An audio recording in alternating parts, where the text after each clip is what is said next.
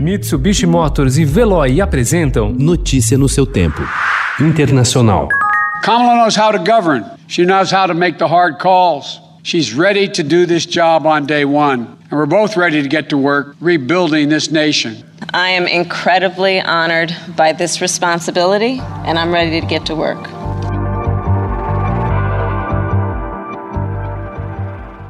Parte da ala progressista do Partido Democrata, que ganhou relevância nos últimos anos com a ascensão do senador Bernie Sanders e da senadora Elizabeth Warren, atacou ontem a escolha de Kamala Harris como vice-presidente da chapa de Joe Biden para a eleição americana. Embora os líderes da facção mais radical do partido, como Sanders, Warren e a deputada Alexandria Ocasio-Cortez, tenham elogiado a escolha de Kamala, algumas figuras proeminentes da ala progressista expressaram frustração.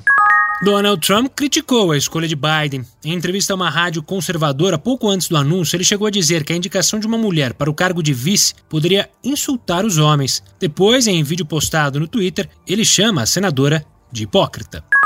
A primeira carta foi enviada no dia 4, quando estudantes do condado de Cherokee retornaram às aulas. Três dias depois, diretores de outras escolas haviam enviado cartas iguais a várias famílias do mesmo subúrbio de Atlanta, na Geórgia. Nessa semana, mais cartas foram enviadas. Ao todo, 925 estudantes receberam ordem de permanecer em casa em quarentena. O debate sobre voltar ou não às aulas presenciais nos Estados Unidos divide as escolas. Algumas, nos estados de Georgia, Geórgia, Tennessee, Mississippi e Indiana, principalmente nos subúrbios ricos das grandes cidades, estão abertas há quase duas semanas, mas não sem risco. Em muitas, alunos e professores foram infectados pela Covid-19 e as escolas tiveram que fechar de novo.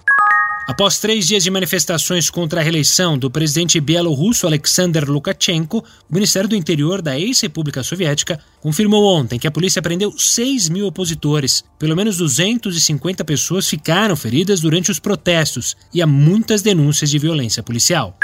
A Bielorrússia, um país de 9 milhões e meio de habitantes, tem oficialmente 69.102 casos de contágio pelo novo coronavírus, 97 anunciados ontem e 595 mortos pela Covid-19, segundo o Ministério da Saúde. Críticos afirmam que os números foram manipulados e a situação real do país é bem pior.